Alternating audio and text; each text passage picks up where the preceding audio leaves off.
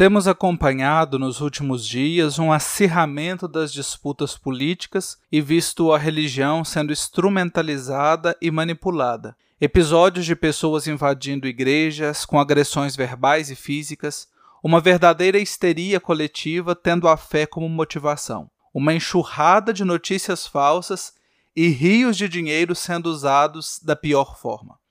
Diversas manifestações já foram feitas, inclusive por parte da Conferência Nacional dos Bispos do Brasil, condenando este tipo de artimanha que é diabólica. Como cristãos, cabe-nos o discernimento necessário para enfrentar este tempo tão turbulento.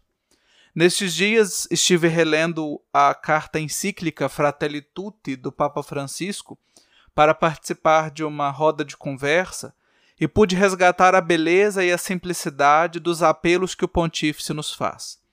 A primeira linha da encíclica deixa um ensinamento que é atualíssimo, e eu quero partilhar esta linha com você para que ela ecoe em nossos corações nestes dias.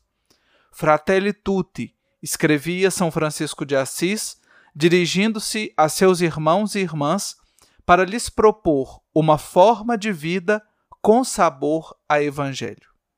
Uma vida, uma vida com sabor de evangelho. É o evangelho que dá o tom da nossa vida, da nossa ação, da nossa prática pastoral.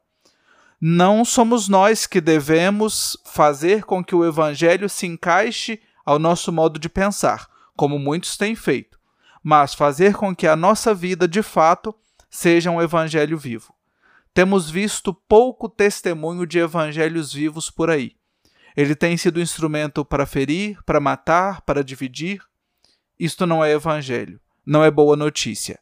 É ideologia e instrumentalização da palavra. Que o Espírito nos inspire, especialmente nesta semana, a uma verdadeira conversão ao Evangelho que transforma a nossa vida.